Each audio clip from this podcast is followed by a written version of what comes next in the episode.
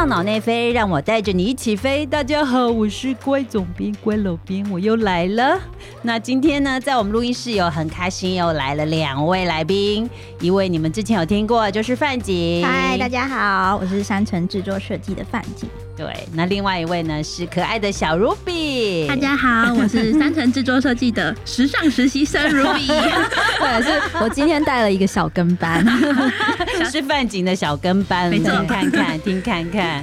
大家好，对啊，那上一次我们呃已经讨论过，就是呃台湾近代时装史这个展览啊，那我们前面已经聊了一大半了，对吧？我们尝试很努力的想要把故事讲完，完全不行，讲不完，太丰。丰富太多内容，因为这一集就是播出之后，其实 Ruby 就是立刻收听了。我听说他的同学都是时尚脑内飞的忠实听众，是不是？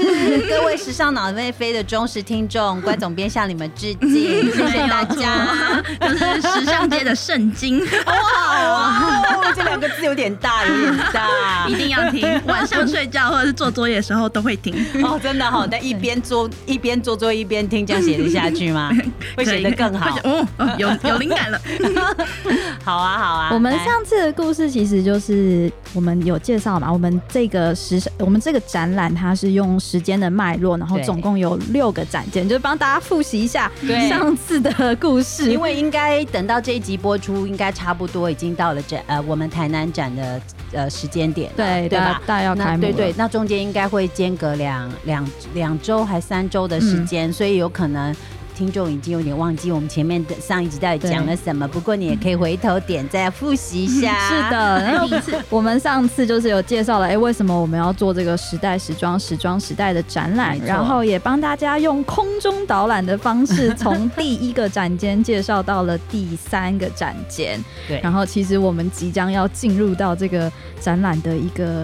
小小的下坡，像笑傲飞影一样要下去那样，一定要有低起承转合才好对对对，故事才精彩嘛。如果没有高潮低潮，这个故事要怎么说就 太平了。对，没错。所以我们今天的故事就是从上一集的第四展间，然后这个展间的标题叫做“国际品牌的竞争时代”。来开始说起，没错。那其实我们呃，就是我们之前呃第四展间其实跟第三展间的关系非常非常的紧密。嗯，那第三展间上一次我们也提到几个重点，就是第三展间其实刚好是呃，就是国内就是呃一般的消费者他可以出国旅游啊，那接受越来越多国际讯息啊，然后呃呃所有的重要的国际时尚媒体都进入到台湾来，然后因为民生消费很蓬勃。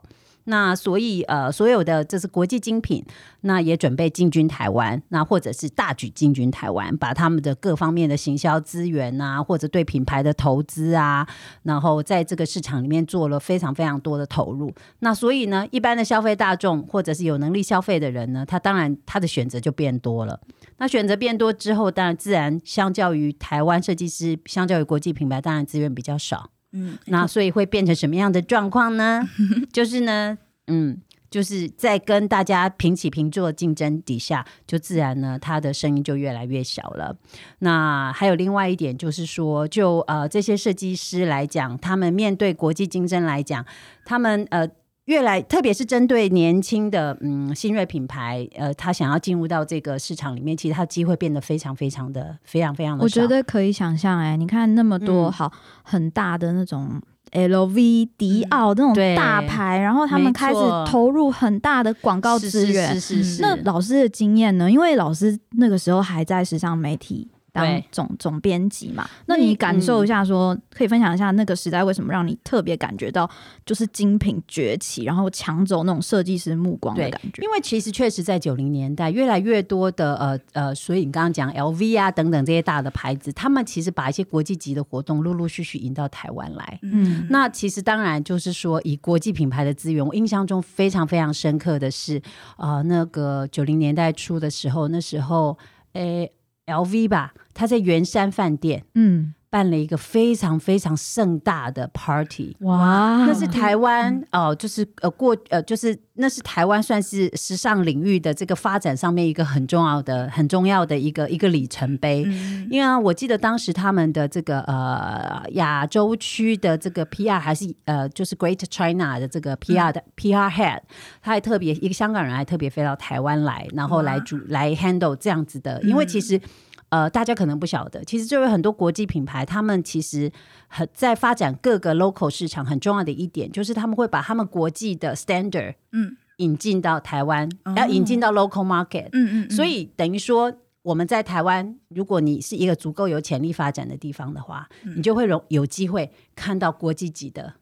行销活动，所以对你们来讲也是一个很兴奋的感觉。是是是，你知道那天晚上全台北时髦的人都在那边现身了。我认识的朋友有很多人在那天被邀请去之后，待会还有另外一个另外一个就是补充讲到那个品牌运作 VIP 名单之厉害的地方，就是说所有品呃所有的朋友去到现场，他们都把自己最厉害的衣服穿出来。我认识一个朋友是一个很重要的那个创意总监，我们不透露他的名字哈。我认识他的时候，他他平常。时候是穿牛仔裤，那天晚上他给我男性，那天晚上穿了一个双坡锅贴的裙子，哇，很厉害！老师，你还记得你那天晚上的 outfit 吗？我已经忘了，我只记得不要别人穿了什么，自己穿了什么，我也忘了。对，然后那天呢，就是说啊，非常非常台全台台北重要的摄影师都被敲去现场工作，嗯，所以一定要记录，对，一定要记录，或者是说他基本上。他就是要创造现场有非常多重要的摄影，然后在每一个人好像都要被拍的那种氛围。然后在那个 party 里面，我还记得他那个食物就是也一样，他就是会有 localize 的东西，比如说有东方的食物，有西方的食物。哦，然后呃，在那个那个会场里面，大家听着音乐一边在聊天，然后喝酒啊等等，还有那种踩高跷的那种舞者，然后像蝴蝶一样在现场穿梭，是迷幻的，太特别，太厉害。就在当时台湾。台呃台北还蛮少有，还不太有这一类的活动的时候，其实确实大家，你如果现在跟资深的人问说你有没有去过那次啊，就是你在九零年代对哪一场 party 印象最深刻，大家就会讲到那一场。那为什么他们会全台北重要的人，我们都不知道到底他邀了谁？嗯，但是全台北重要的人都去了。那后来我就发现说，我还有一个同学，他也被通知去了。嗯，然后后来我们就发现，其实他现场邀的不只是呃。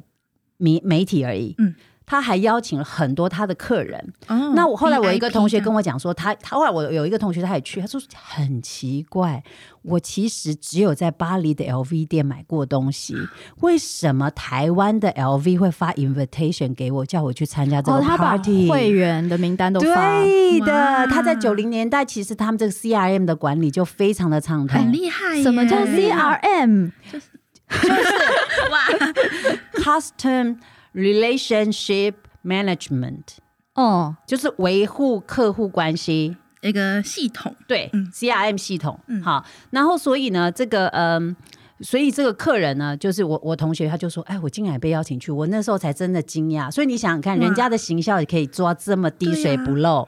他都知道你住台北，现在二十年前系统就这么二三十年前哦，对，非常厉害。那所以。可见的当时，因为呃，所以台湾的呃，就是设计师，当然在各方面的行销资源或甚至观念上面，可能都没有办法做到像他们这个程度，所以自然在市场竞争白热化情况底下，那你说媒体的关注或者是大众的话题或者呃眼光的关注，当然自然会很容易的转到这些有非常 拥有非常多行销资源的这些国际品牌去。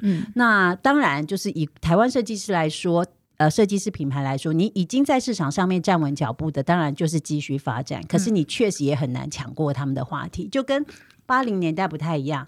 八零年代大家都所有的媒体，所有的人都是把台湾设计师捧在手掌心。好，这是我们自己的创意人，我们把他捧捧在手掌心。可到了九零年代，这就是一个很就是大家公平竞争的时代了。所以慢慢的，特别是进入到低潮期，就是因为这样的情况，所以呃，新锐设计师们自然。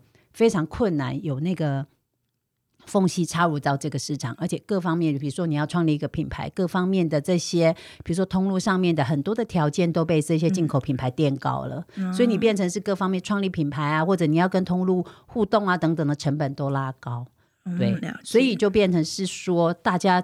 逐渐的，然后还有当然还有一些其他外，就是当时台湾环境的一些一些一些问题，所以变成说说在这件事情上面，大家没有再那么 focus 的去讨论，那自然就形成了一个台湾呃台湾设计师品牌的一个低潮期。大家可以想象一下，就是其实编一本杂志，它的空间跟版面是非常有限的，没错，没有办法说我就是我可能真的也很想要多给一些资源给。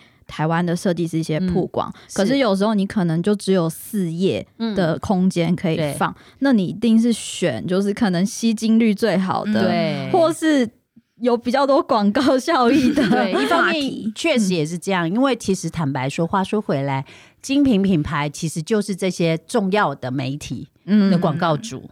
对，那其实这就是当然，你如果以广告主的以以媒体，当然他有某三号，我有一点中立的立场，嗯，可是当你在这个商业性的竞争底下，好，那你当然你如果是我的广告主，那一样，我不可能都不照顾你。嗯，我在各方面的话题讨论曝光上面，我势必要达到一种你知道，就是有一定的效益啦，然后要让嗯让品牌看到这样。对，说白话一点啊，他就是付钱给你的老板了。我们在 前面讲那么深，可能观众好像自己现在简单说，他就是付钱给你嗯的老板。对对对，他是资本方，他是对。那你你是不是在哦？你内页里面一句也不提他？或者照片，但又不可能。另外一个是他东西还真的精彩，哦，对，那你就更不可能不提他。没错，对，所以这个是环环相扣的。嗯，对，所以当然就是造成了这个低潮期，确实也在那段时间，嗯，设计师一方面空间有挤啊，然后很少新心血进来。嗯。对，那我觉得设计师也就是不再享有，就是哦，我是台湾设计师，就你们应该报道我的这种 红利了。哦，九零年代、八零年代可能多少还有这种。这种氛围在，可是到了低潮期这个阶段是完全没有，大家都是公平竞争。没错。那我们在这个阶段的展间，其实这个蛮有趣的。我们那时候跟老师为了这个展间苦恼蛮久的，因为这个展间相对来讲，它比较没有展示服装。对，因为确实也不晓得是要挑哪一位设计师放在这边。低潮期 你要把谁放在那里当代表呢？我想打吧，没有人敢。对对，而且刚好他也是。一叠百货的熄灯吗？哦，对，那个在二零零三年的时候，我们其实第三展间有讲到了一个一叠百货的解放区，对对对，那它刚好也是在这个年代就收摊了。对，可能我不确定是什么原因，但我有，如果你们知道的话，请来告诉就是小乖老师。对，其实我据我知道，应该是资资金资金后面资就是后面背后营运的那个集团营运资金的问题，因为我有看到就是那种。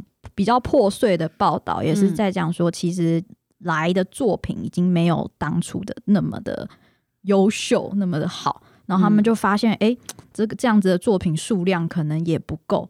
然后就会开始去思考说这件事情到底要不要继续做下去，这样子也是没错。这刚刚范景讲到是单纯在解放区这一块，对解放区这一块。我刚刚前面讲资金营运的部分是整体一叠百货，一叠百货。那因为其实一叠百货它除了设计师品牌的解放区之外，它还有也有其他搭配的一些其他类型的呃商业，就是说品呃商业品牌的运作。对。然后另外一间很重要的百货中心百货嘛，也是在这个它也是在 around 二零零八年的时候都。收摊了。那如果你来看这个展览的话，其实我们有调到一些新闻照片，然后那个新闻照片的部分就是有把当时收摊的一些画面，摄影记者拍摄的画面，我们也是有去谈著作权来给大家感受一下，说当时的氛围，对，很舍不得。你还记得吗？因为我们实习生是负责就是去接洽那个照片授权的。你那时候在挑照片的时候，你觉得有什么遗珠之憾吗？因为预算有限嘛，所以没有办法放太多张 照片。对啊，就是嗯，像是。是刚刚提到的一叠百货，然后它其实有一个蛮有特色，就是穿着格子衬衫的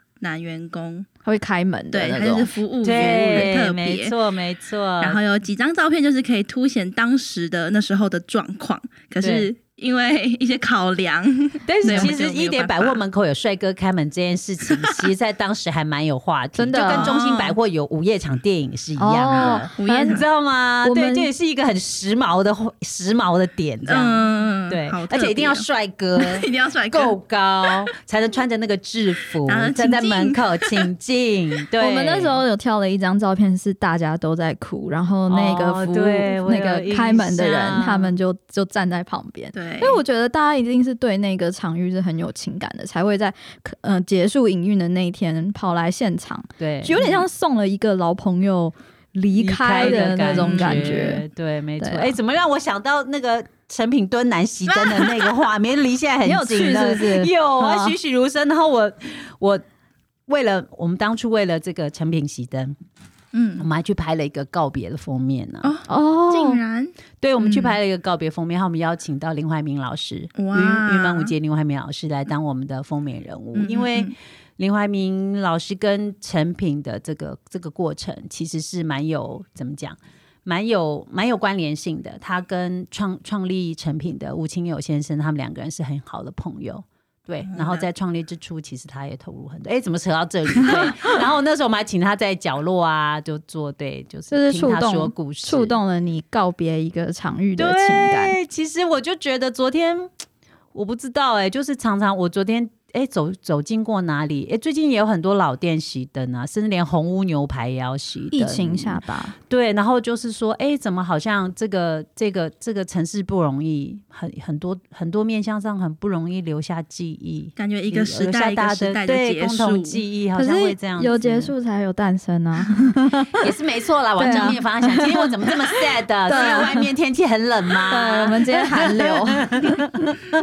那我们这个展间其实呈现的方式，其实跟老师我们有讨论过很多的方法，有说哎要做一个就是那那个时代的人物的采访吗？对，然后可是又要找谁呢？因为感觉低潮期就是谁谁会想要出来说什么？对，然后但是因为我们觉得，毕竟我们正在做这个展，它比较是以一个气氛的方式去做，所以我们有点想要保留那个气氛的延续性，所以我们后来是用嗯数位装置、影像装置的方式去简单的带了一下那个氛围，就是很多资讯，对我们就是有输出了一个网子的一个细一个纱网，然后上面有用了非常多的。杂讯的影像啊，或者是过去时代的影像，其实就是要表现说，哦，我们经历的那个过去，就是有如烟云雾这样子，然后同时也是表达那个时代资讯爆炸。对啊，没错。可是其实刚刚我诶突然想到一个问题，这我们虽然一起工作这么多个月，为了这个展览，但我都没有机会问过你们两个人一起，我知道你们调很多的资料嘛，对不对？然后。过滤非常多的照片，所以你们有没有就是调资料这块？我知道工作楼顶是很大，你有没有觉得哪哪一个展间是难度最高？这个展间算不算难度高？哦，这个展件的照片好像最后才确定。对，因为其实我觉得越到现代，就越接近我们现在年代，反而照片更不容易选。哎，真的吗？哦，真的，我我觉得就是因为因为太多可以选，对对对，就是预算有限。前面的第一区，然后就会有一个代表性，对，就代表性的那些就很清楚。越到后面，然后我记得我有跟范景讨论过，就是怎么感觉内容跟照片都已经慢慢的搭不上了，就是说内容越来越，就是越来越没有照片可以选择，因为太多了。哦，就是。可能是觉得最最经典的东西，然后就会比较发散。但是也还好，我们预算有限，所以就逼的 逼的我们就是一定要做决定。整那个展间都是照片，对啊，没错。因为最后一个展间其实想要挑一个很代表的，也觉得有点困难。嗯，但是因为我们最后就觉得说，因为相对我们刚刚在讲第四产间的时候，其实你很难用一个嗯单面性，就是没有叙事线的。照片来讲，因为通常可能会用纪录片啊，或者用专题报道的叙事手法来讲这件事情。没错。可是因为展间我们可能只是只能呈现一个视觉，那我们那时候就觉得可能视觉感比较强的就是有关于百货公司它要熄灯的这一件事情。所以后来我们照片就是选一叠百货熄灯的照片跟。那个中心百货熄灯的照片哦，这个照片可以讲一个小心思，老师可能不知道，我应该不知道。对，其实我们那时候特别挑了一张照片，是诶中心百货，是中心百货吧？就是他要熄灯的，然后然后有很多再见的哦，有的那个布条。贴 poster，对，那其实他造的那个走廊，就是我们中心百货那一间还原的那个走廊，妇科的那个对，所以就是可以如果。大家看这个展有注意到的话，就会发现是哦，原本是很繁华的那个走廊，到了这个转呃角转角的这个角落，这个展间之后，它变成了一个挂满再见布条的走廊。好了，这就是我们一些就自己 自己藏的对应就对了，小彩蛋。我们很很努力的把一些小彩蛋放在各个展间，对，让大家每次来看都有不一样的惊喜。对，那除了那个输出的纱布之外，其实我们有做了两个电视机的装置。嗯，那这个展间的话。如果你在呃停留在那边，你其实仔细看那个影像里面的画面，其实它是有在讲故事的，只是是非常细节。就是它，我们是去播以前的影像，然后是按照顺序，就从第一间开始跑跑跑，然后跑到最后间之后，就一一个电视机是在讲一叠百货，然后另外一个电视机是在讲中心百货。然后因为照片输出，大家看的时候是只能看整张照片嘛？对。可是如果是用电视机呈现的话，我们有做一些 zoom。就是可以让大家再看一些细节点，对，所以我们就是觉得说看展览，嗯，你今天看一个展览，有各式各样的观众，那我们就是我们是我在设计的时候是会去考虑说，想要很仔细看的观众怎么想。那如果他站在那边很认真的看完，他就觉得哦。就是我们有在用心呢，可是如果其实你不去好好呃不去这么仔细的看，你还是能感受那个氛围，就为两种观众服务了。我觉得就是说这个展览，我我我不知道那个你们现场的观察，像我的朋友很多人是二刷三刷，哇！所以我相信就是为什么他会来二刷三刷，很大的一个原因是因为我觉得他每次来应该都有发现一些新的东西，就是可能第一次就很可能顺顺的看完，他没有发现，对对，所以这个我觉得这个展览其实是。它的它的深度其实是蛮立体的，就是看你选择要用哪一个方式去，就是理解它。对，第一第一遍可能你就是来感受整个氛围，对。然后第二遍你就会觉得，哎，这边有一点不一样，那边有一点不一样，就是每次都有新的东西可以让你看。我知道你们两个人在展场现场。也蛮常去观察观众，对不对？因为我们经理不是吗？Ruby 就是我们的 Ruby，除了是呃地表最挺、最好用的时尚实习生之外，也是我们这次的展场经理。哎，我觉得你可以分享一下，好像有看到人带朋友带爸妈来二刷三刷。对，就是我会发现，因为现场有蛮多工作人员，就是一些展场的工读生，然后因为他们会带牌子。所以就是，其实你大概看个第二次，你就已经大概知道他对方是谁。嗯，然后后来你就会发现，其实他们每一天都会来到现场，然后他们每一天带的朋友还有家人都不太一样，就觉得哇。就是连现场的工作人员，他每天待在这个地方了，他都还想要再带亲朋好友来，你就觉得哇，这是一个还蛮感动的回馈。对啊，对啊，就表示他们其实对这个展是蛮认同的。对，他不是对，只是你知道，就是来推广，对，来推广，来帮我们默默的推广，不是为了来赚攻读费。听听说，听说还可以自己导览，对，很厉害耶！我发现非常有一个现场，一个很有趣的状况，就是因为小乖老师常会。疯狂导览，每天都有。如果幸运的观众就可以 catch 到真人版的小乖老师。可是我发现工作人员都会听，然后他们默默的就会有很多人跟着这个导览团，然后一起听完一整个故事。哦，所以他们默默的已经可以把脉络抓在心里，对吧？然后他们就就是听完小郭老师的故事，然后再讲一个自己解读的版本。然后很多时候我就会在旁边思考，想说，嗯。他们在导览吗？很多工作人员已经开了自己的团，然后在导览了，很厉害。这些都没有事先安排过的，没错，太厉害啊，好棒！但我觉得我们不得不自夸一个部分，就是。没有没有，我是要讲的是，其实因为我们的结构很简单啊，就是很好懂，不是一个不是一个很艰涩的。对，所以基本上就像小红帽的故事一样，你听一遍你就会讲了。嗯，然后我觉得我们就是下了一个老师设计了一个很好的框架，所以大家要记得也很快。当然细节就会是。像你讲的，各个人各个人的经验的诠释嘛，对，像不同年代的人，他来讲的故事也不一样，不一样，对，对啊，好酷哦！我之前有一种感觉，就是很像小乖老师绘制了一张宝藏图，然后我们是那个 航海的船员，然后就拿这张宝藏图，然后去就是探险嘛，对，这种感觉，太酷了，太会形容了，真的哈，好开心哦！原来我就这样默默的，就是我们在这么辛苦的奋战当中，我们画了一张藏宝图。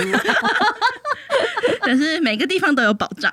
对啊，对啊，就所以我们刚刚就说，其实这展里面还蛮多细节可以挖。如果说你有你有耐心去慢慢比较，我们置入一个广告，我们在台南的展期就是比较长哦，所以呢，你可以三刷，还可以四刷到五六刷都可以。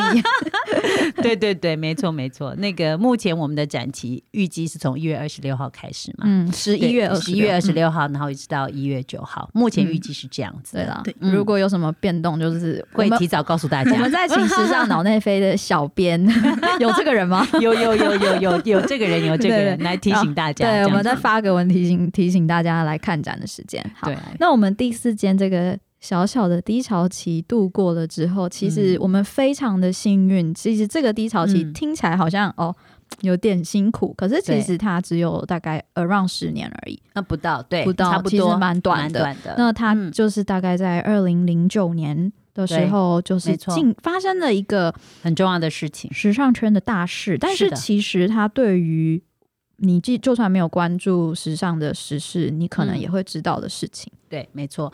那其实这件事情呢，啊，我印象非常的深，就在二零零九年，就是年底的时候，突然报纸头条，那时候大家都还看报纸，是是是，那个苹果还没收。对，所以所以各大的各大头版呢，就都。上了这个新闻，就是我们国内有位年轻，当时很年轻的设计师，现在呃资深资深中生代中生代，对，当时很年轻的设计师古佑文，那他在哎美国就是很重要的一个呃设计比赛里面得奖了。那突然呢，这个消息就是传回到国内所有的这个我刚刚讲的重要媒体的呃，特别是报纸的头版，那都把他的新闻、他的照片、他的作品的照片、情绪的雕塑，就是他用那个粗粗针织做出来的这个立体。雕塑的这个服装得奖服装呢？这个新闻 PO 在他们的呃，就是登登在那个头版上面。那突然这个消息一出，其实台湾的人，包含呃不，就是还包含所有的媒体圈的人，像我们这种资比较资深的人，其实我们很清楚低潮期发生什么事情。而突然一下，哎，大家好像但。慢慢有点淡淡的忘记说台湾设计师的存在，但突然因为这件事情，大家又突然想起来说，哎。我们台湾原来有这么厉害的呃设计人才，我们的新锐还在，然后而且在国外已经得奖了，然后竟然就是我们其实台湾还有我们自己的设计力、创造力在。突然，我觉得整个台湾的这个时装设计圈突然变得，因为这件事情变得超级的振奋。然后，对古佑文在当时回到台湾，确实就是说，嗯，怎么讲？他不只是引起了他的。引起这个呃台湾呃时装设计圈的话题。那同时呢，这个话题之外，当然媒体大家都会非常的兴奋。除了呃报纸报纸登了之后，那像我当时还在时尚媒体当在 L 当总编辑，所以马上就联系了他。隔隔月，呃，等于说他得奖十二月呢，十二月我就开始拍，得一月的封面我就拍了他。隔年的一月，隔年的一月，等于说我马上他一回来，我马上就调了他的作品，请他的作品进棚。那那时候上封面的这个呃明星是张荣荣，当时他也才刚刚得到亚太影后，所以等于是新锐对新锐。哇。然后拍摄这个这个封面，然后登上了登上《L》杂志的封面。那除了媒，其实我就我刚刚前面讲，就是这件事情呢，除了就是提，就是好像振奋了媒体圈之外，其实对于整个推，大家突然呃怎么讲，还有甚至官方的单位也都开始注意说，哎，其实我们台湾有这样子的新锐，就陆陆续续开始各个各个的，比如说是呃呃各个地区政府啊等等的，就开始办各式各样的设计比赛。好，各个不同的工单位开始办设计比赛。你一办设计比赛，就开始让这一些年轻的设计师们开始了有舞台。因为你如果去得奖、去参展，如果你得名，你自然就会得到曝光，大家就会机会认识你。不是不会像低潮期，我们刚刚前面没有说。如果说你说在那个年代没有念服装设计的年轻人吗？没有，一定有啊。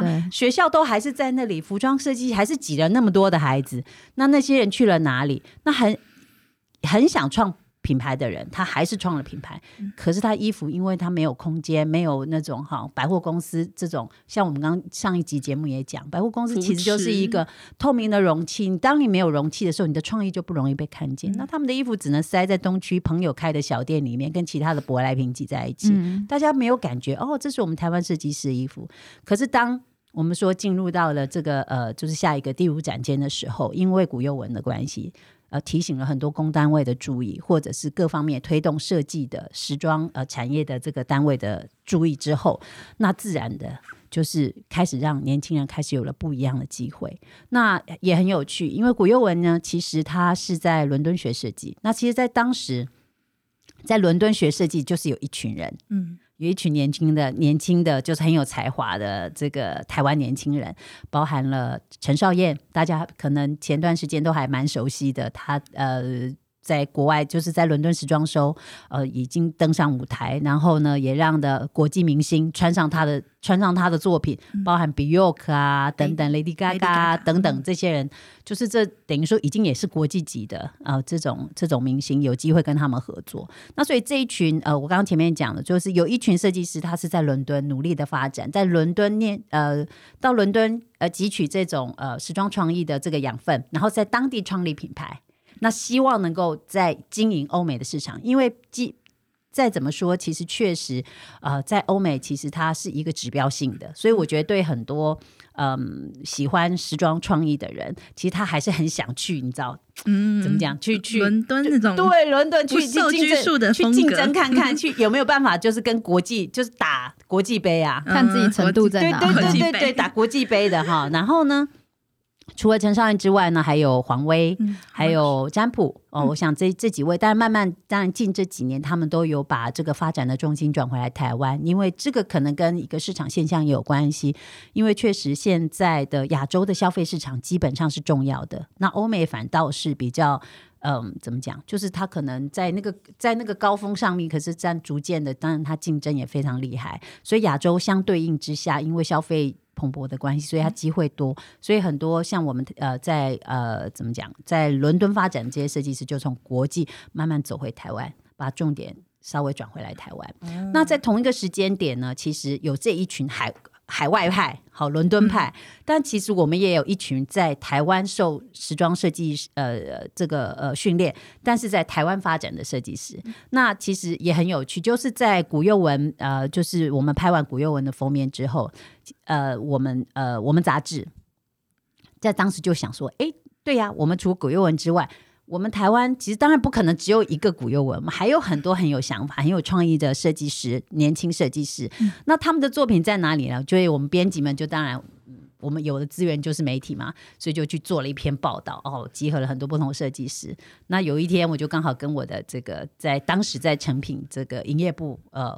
工作的一个主长呃主管的一个朋友，就我们就在聊天说啊，你这句我们朋友瞎聊天都这样啊，你最近在干嘛？这种开场白的这样，最近在干嘛？那我就说啊，我最近在呃做了一个这个什么样什么样这个嗯，我们做了一个新锐新锐设计师的报道啊，然后在我们杂志上啊怎样？因为他对我们的封面有印象，那我就说哎，好可惜哦，那个这个杂志没有翻开，因为当时的这个网络媒体还不像现在这么发达啊，杂志没有被翻开，就很多就是这些精彩。作品就没有机会被台湾的这些消费大众认识啊！我觉得好可惜啊！你们啦，你们是成品啊，你们好多空间啊，你们帮他们办一个展啊，觉得怎么样？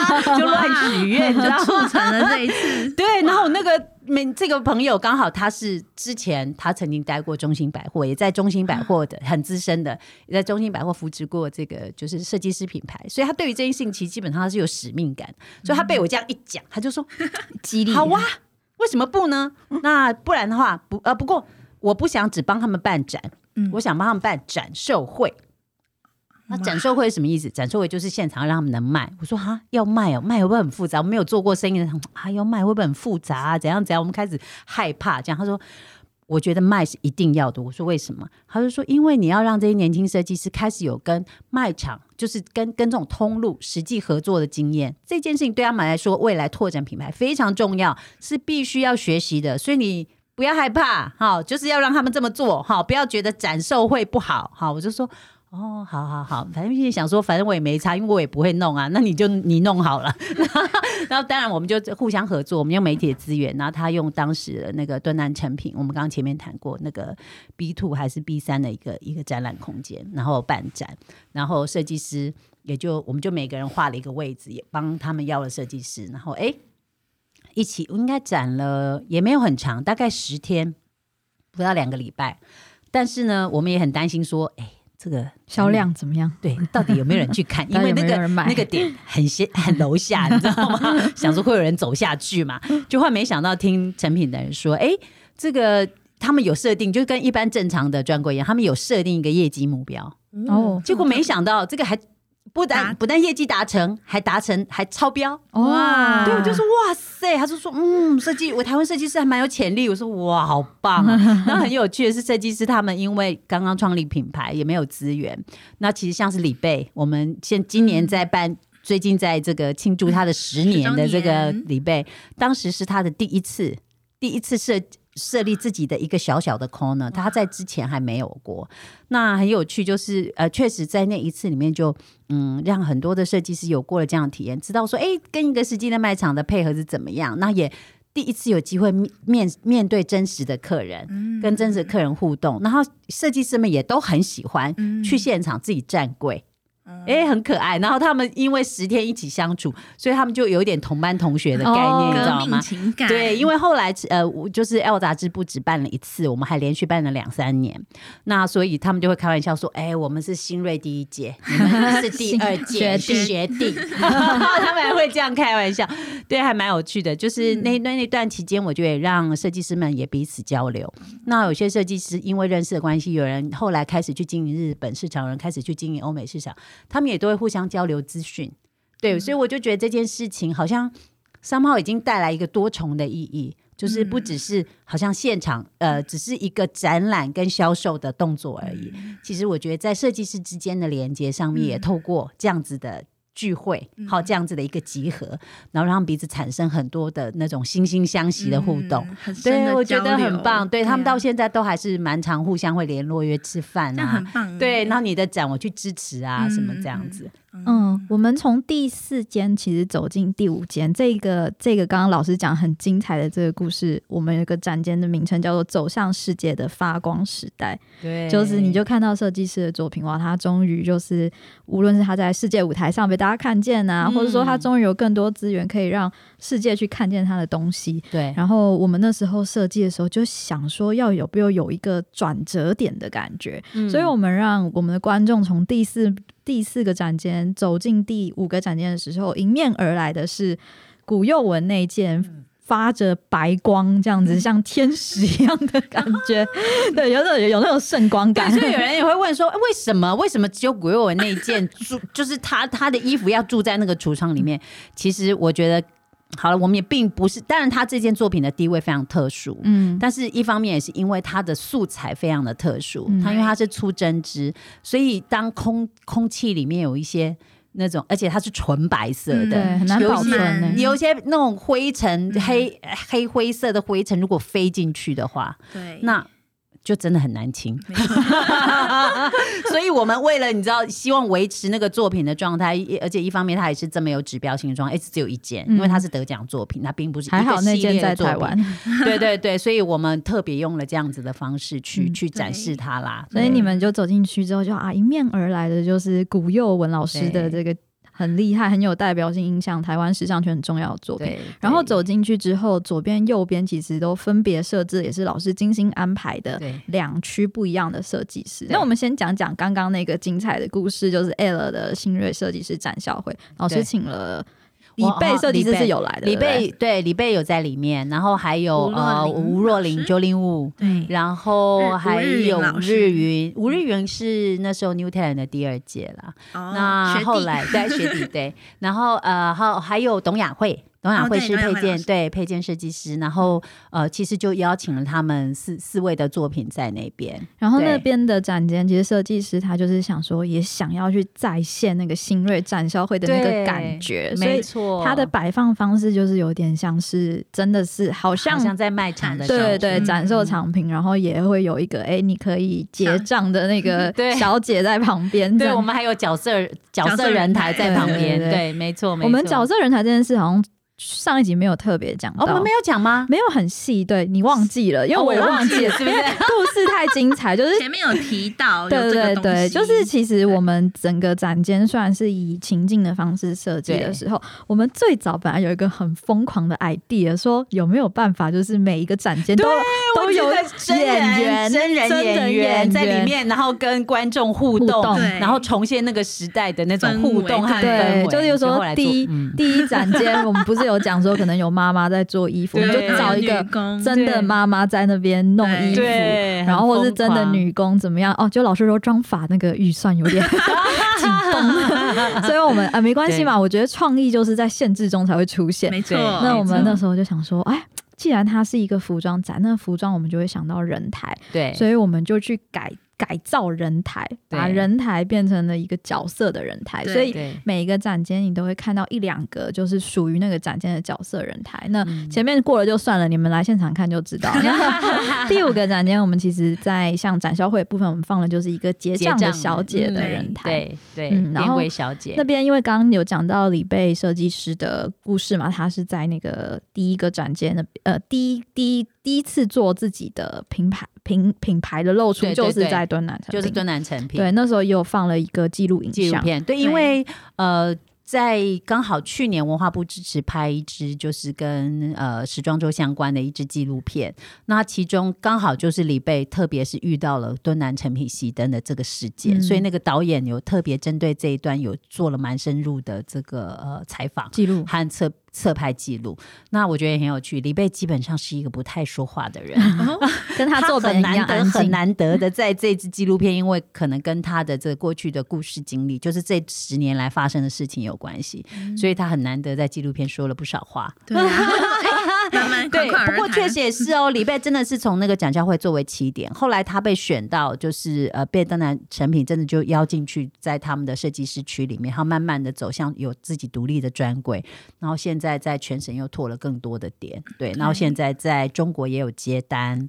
很多其他海外市场也都开始做一些尝试，所以嗯，真的蛮不简单。我觉得老师有创造了一个富裕的地，让他有成长有趣。然后呢，呃，忍不住就是再再再再把话转转，把话题转远一点。就是我 上呃，且上个礼拜我去去看了他的十周年的展，然后他在现场嘛，他一样嘿嘿嘿不说话这样子。然后我就说啊，怎么样？刚好就十年了耶，蛮不容易的啊。有有特别想过说十年之后有没有特别想要做的事情，就像生日许愿一样。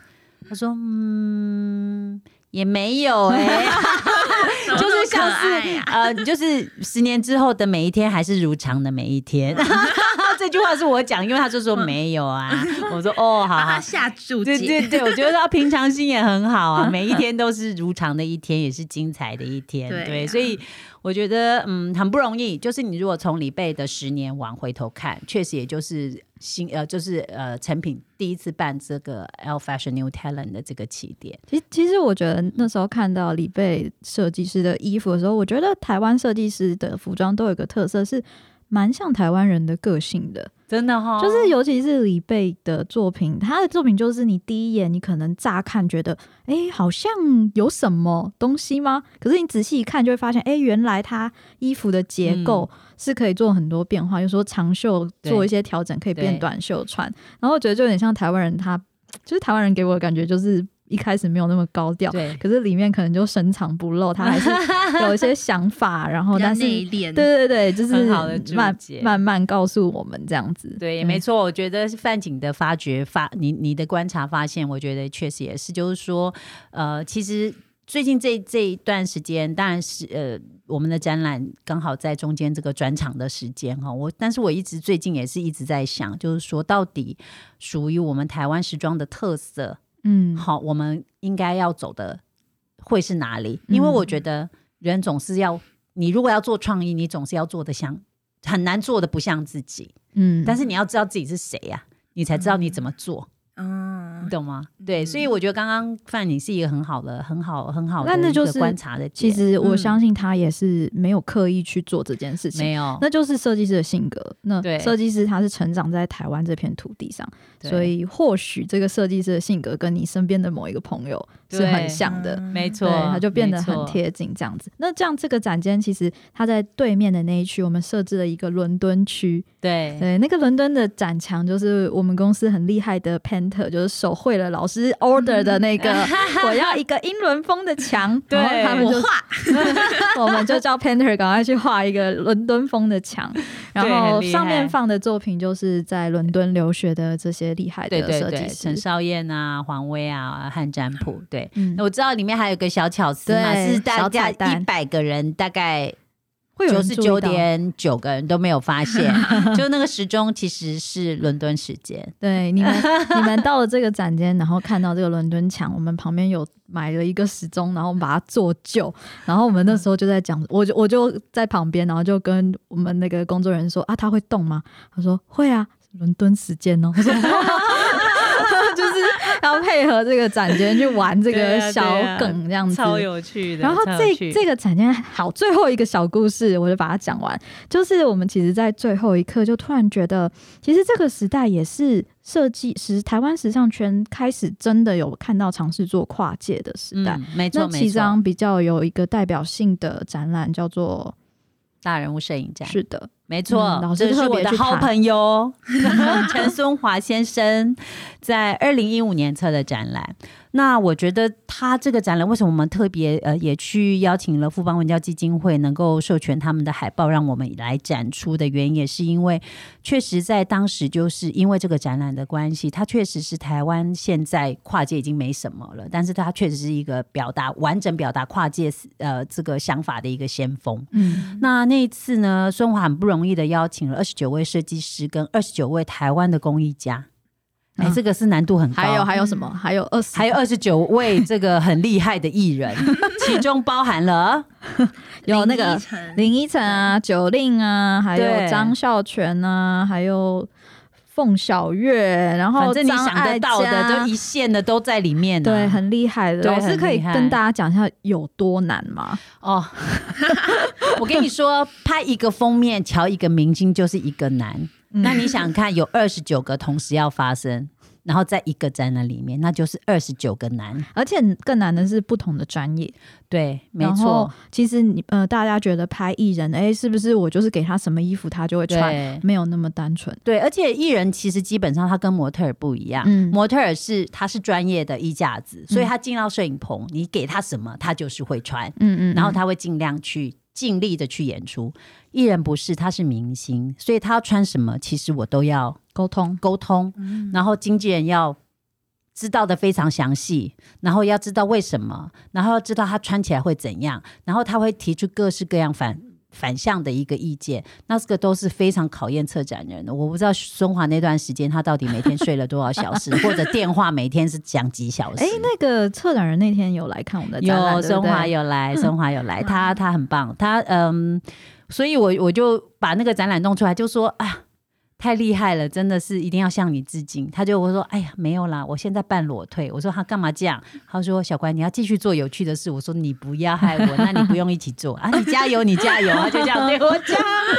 对，所以我觉得其实呃，台湾其实对于时装产业其实有很有很有热情的这个。呃，这样子的人其实是很多。其实我觉得孙华也是其中一个人。那不然当时他不会这么费力的去推动这件事情。那虽然这是一个慈善的义举，那但是我觉得这个执行度是非常非常高。所以我相信消耗了他非常非常多能量了。所以他两届摄影展做完，他就没有办法再做第三届。所以他就跟我说：“啊，我无法了。”我们这次呈现的方式就是以就是他，因为这个这两档大人物摄影展其实都有留下两本摄影。就是摄影机的记录，对，然后我们就去谢谢，就是富邦文教基金会有提供我们输出的海报，就是那边就当时的印刷品，对对对，对，因为其实不然的话，对，其实在这边可能大家都不晓得，就是说其实图片的版权。真的非常的复杂，因为确实在沟通的过程里面，如果我们是想要去拿到图档来重新做一些输出的话，那需要沟通的人就是你知道一张纸那么长，对，因为所有相关参与的人都需要重新去沟通一遍。那其实我们一方面我们没没有这样子的时间，二方面就是这个难度真的太高，我们也不忍心去为难别人，对。然后但是我们当时就是有沟通，他说如果你是用原来。当时那个展览的印制品。那就会比较单纯一点，就像当时我们在做中心百货一样。对，我们中心百货光是掉那真的是朋友的朋友的朋友哦！天哪，要要到那两张海报真的很不容易，你们一定去看展，要去认真看一下，没有那么简单，真的花很多时间。对，然后也非常感谢，真的也很有心的这个。呃，很有心的人，就是当初在中中心百货工作的这个美术美术主管，他那么小心翼翼的保留下来。对呀，对，因为这些东西，有些人觉得时间过了就不需要，像我这种从来不留东西的，以后跟我什么都撩不出来啦，什么都没有，我手边什么都 没有。老师还可以讲话的时候，要多挖点东西出来。还好老师现在开始做 podcast，然后我们应该要常常来，然后开始挖他的历史。然后这以后这节目就会变成就是口说史，口 时尚口说史。对啊，所以就是呃，我觉得就是真的没有那么简单。那呃，非常感谢富邦文教基金会。对，所以我们有一个 corner 嘛，特别展出了其中几，也没办法展出全部六件，我们有六件，挑了六件。好，我跟你讲，这个又是一个小细节了。我们不是随便乱挑的。当然，我们其实有尽量去挑我们下一个展间要讲的故事，嗯，因为我们其实走完了这个第五个展间嘛，就是有看到很多台湾的设计师开始对站出来有自己舞台，那到现在其实也过了大概十年十多年的时间，那那就是他们诞生的年代。那我们到了第六个展间，也是这个展览最后的展间，那这个展间的名称叫做台湾时装的文化时代，也就是。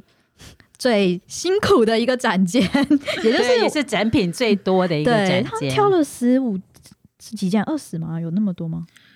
有超过，超过。反正就是一个很你进你一进去哦，那这这个展间也是大家最爱打卡拍照的一个展，因为它看起来就是很盛大。对，那刚刚前面讲说我们挑的那些照片里面的。有一些作品，其实它的原件就是也是也在现场看到，对，所以你看完了这些照片，你再去逛下一个展件的时候，你就觉得说，哎，有一些有一些衣服好像刚刚在海报里似曾相识哦。对，maybe 不是，maybe 不是同一系列，但是它就是对，maybe 不是同一件啦，但是是相关元素。对对对，没错。那这个展间呢，请老师介绍一下吧，为什么会有这个展间的构想？也是哎，这个叫拿拿石头砸自己脚，没有人逼你设计这个展件。对，其实因为我我觉得我还是要回头稍微讲一下，就是说，其实嗯，在这么在这个三四十年的这台湾设计师的诞生，直到现在的发展，其实一直围绕着一个议题，就是我们到底要做怎么样子，我们到底是谁，我们要做什么？那所以其实我们一一开始中心百货，我们有有中国风，但是到了这个呃中生代的时候，到了一叠百货时代，大家觉得中国风是一个束缚。我们想要解解放，我们应该走向更国际。那后来到了这个呃，就是现在的这个，就是刚我们前面讲第五展间有李贝他们，他们有人从国外的国外的学习的角度在讨论，有人用台湾的养分在讨论。哎，风格到底这样找来找去，到最后最后的展间就是认真的又再重新讨论起来一次，到底。台湾的时装定位应该往哪一个方向走？那我觉得很棒的是说，其实呃，这个这个展卷最重要是要呈现现在台湾时装发展的一个多元性，然后有一些非常重要的，也非常具有台湾特色的议题在里面。对，那我希望让大家一次看饱，一次能够了解，就是你看完这个展件，你就能够感受说，哦，现在台湾时装发展到底是有多么的丰富。它不是单线，而且它是 right now，就是我们的时代，其实就是属于我们的时代。然后在时尚圈在发生什么事情？对对对，所以现在就看到，对对对，没错。那所以我们里面分了分非常多的小题，有八个还九个。我们要把它全部讲完吗？可是我总觉得好像要讲哎，因为。就是你不会再讲完，好像又要一小时。我们这个节目好像差不多了耶。然后台南台南场你又不下去倒，不要这样子啊！对了，我们应该仔细讲。那不然我们下一集来讲好了，下一集来仔细讲。那大家听完这三个 p a r k 就等于我在现场帮你仔细的导览，讲的有够仔细，这样好吗？我觉得就是我们其实这六个展间，然后这一卷。好，细节你想听的话，我们下一集再讲给你听。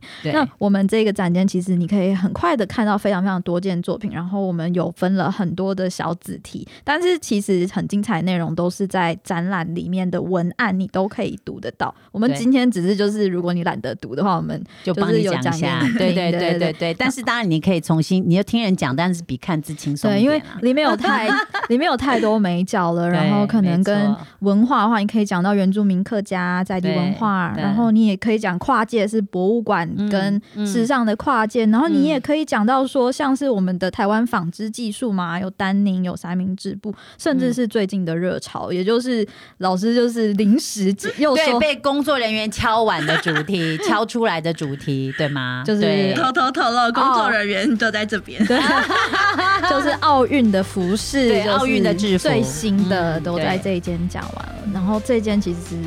我相信你们看完之后也是会觉得哇，好像可以看到这近近近十年内发生的一些重大事件都在这一间走过，这样没错，非常的丰富。好啦，那我们这期节目就先到这边啊。如果你喜欢我们时尚脑内飞的话，欢迎你持续收听，那也 follow 我们时尚脑内飞的 Facebook、Instagram。好，那谢谢你，我们就下一集再见喽，拜拜，两位可爱的来宾，我们下一集再见喽，拜拜。